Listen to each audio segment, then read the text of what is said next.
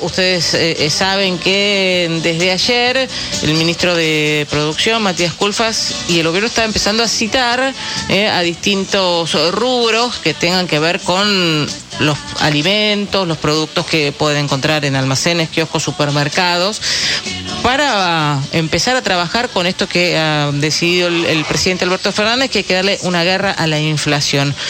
Arrancaron con los supermercados, los hipermercadistas, y esto va a seguir con una ronda de distintos rubros. Vamos a charlar, Diego, con Patricia de Luca, que es comerciante, para también que nos dé desde su lugar la visión que tiene. ¿Qué haces, Patricia? Diego Schurman y Dominic Metzger, te saludamos.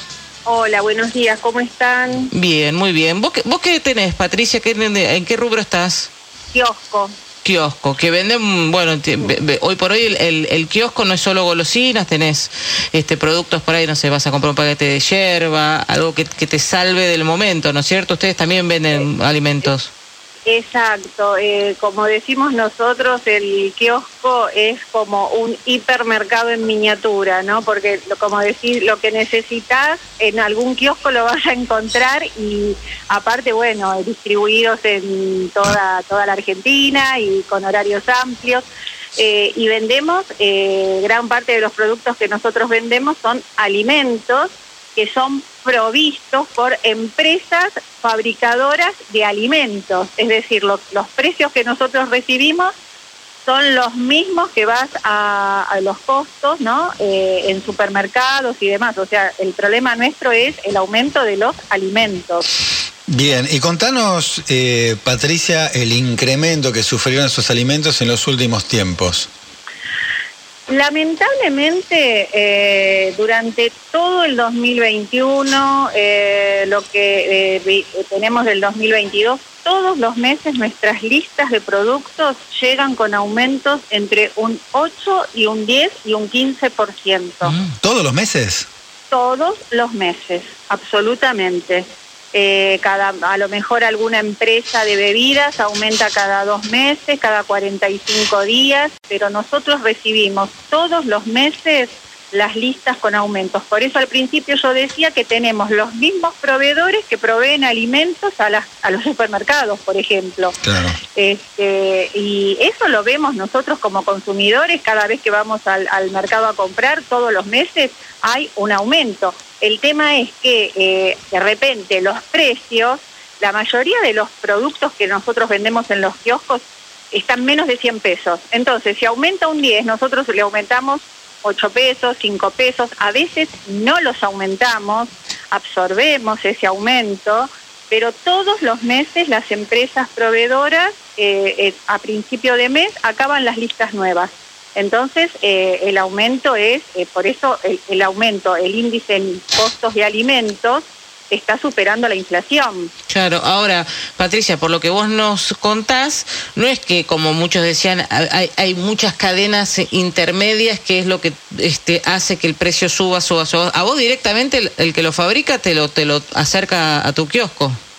Exactamente. No hay intermediarios. Eh, los, los, eh, no, sí, hay mayoristas. Eh, nosotros tenemos distintos canales, ¿no? Hay empresas grandes, las, las líderes, que tienen venta directa, otras empresas más pequeñas a través de mayoristas.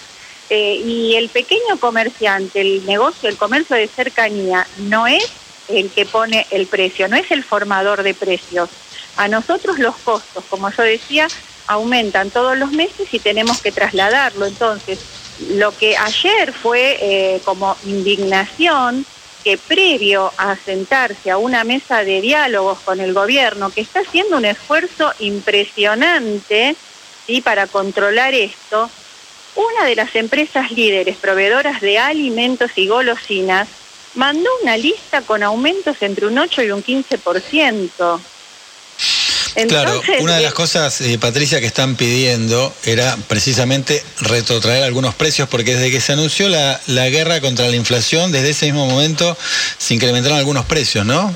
Por las dudas, ¿no? El famoso por las dudas. Yo vuelvo a decir, nuestros costos, los precios de los productos que son todos los fabricados con harinas, ni hablar, ¿no?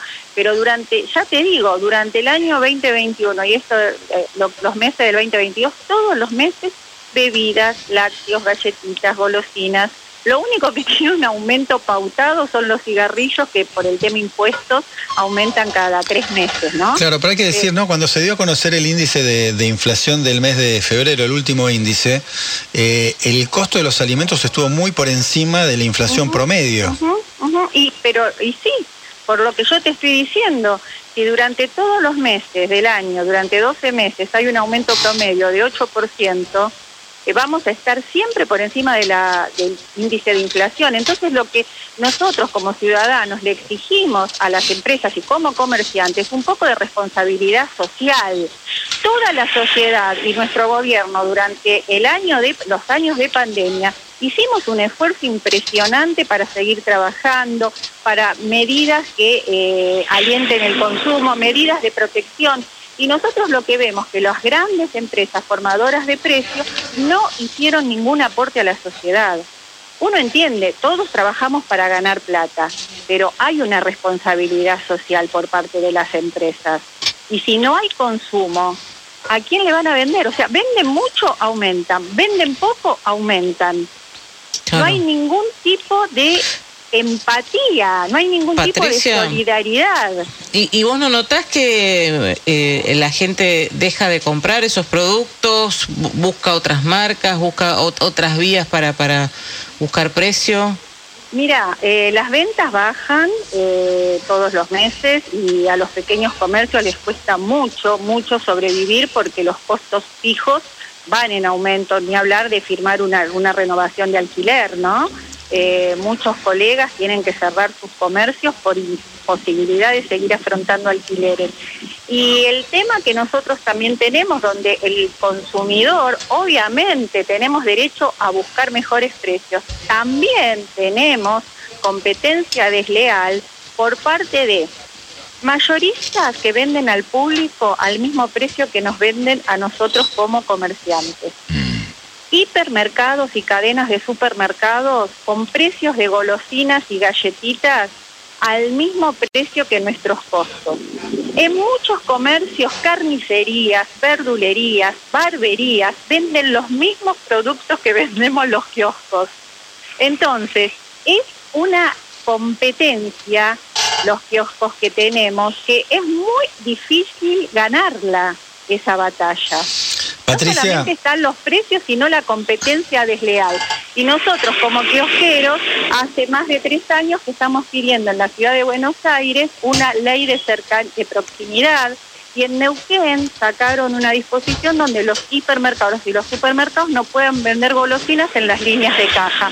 Las farmacias venden golosinas en las líneas de caja y no más baratas que los kioscos.